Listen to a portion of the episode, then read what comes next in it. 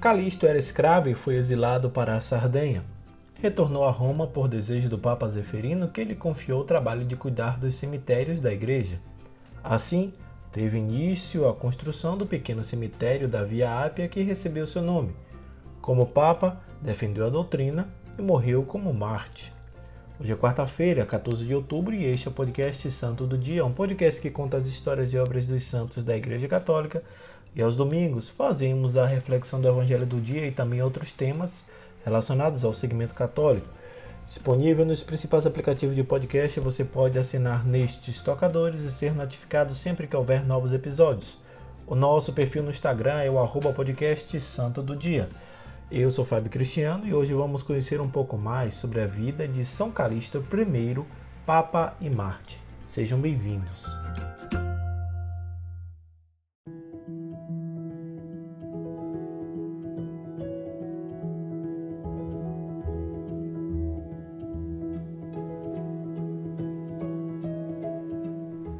Romano de Trastiver, filho de escravos, Calixto não teve vida fácil. O cristão Carpóforo, da família do imperador Cômodo, havia lhe confiado a administração dos bens da comunidade cristã. Não foi um hábil administrador e, descoberto um grande desfalque, Calixto fugiu. Capturado em Hóstia, a ponto de zarpar, foi condenado a girar a roda de um moinho. Carpóforo mostrou-se generoso, condenando-o a pagar o débito, mas a justiça seguiu seu curso. Foi condenado à flagelação, depois deportado para as minas da Sardenha.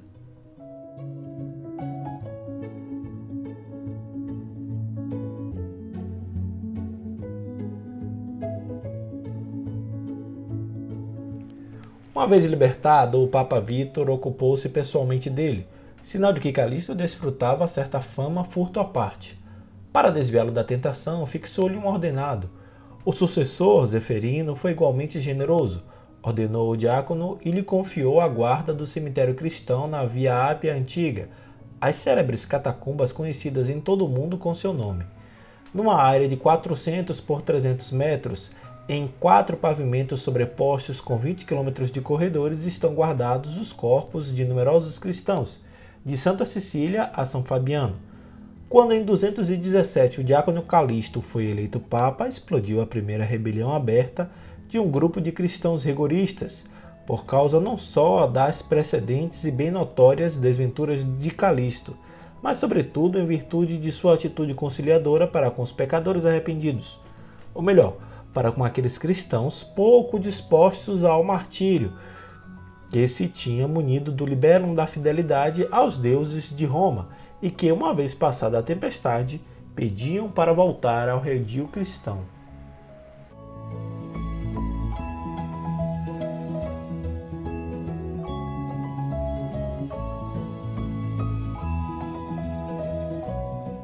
Entre os rigoristas hostis ao novo Papa destacavam-se Tertuliano, Novaciano e o sanguinário Hipólito, que com seus filósofos Mena atacou violentamente Calixto, depois conseguiu fazer-se sagrar bispo. Posteriormente, um grupo de padres romanos dissidentes elegeram-no Papa. Foi o primeiro antipapa da história e é caso único também santo graças a seu arrependimento e martírio sofrido em 235 na Sardenha. Também Calixto parece ter sofrido martírio, mas não pela mão do imperador romano, mas durante uma convulsão em Tode. Os cristãos, não conseguindo chegar até as catacumbas da Ápia Antiga, sepultaram na Via Aurélia. Desta, Gregório III o transferiu para a Basílica de Santa Maria em Trastiver. São Calixto I, rogai por nós.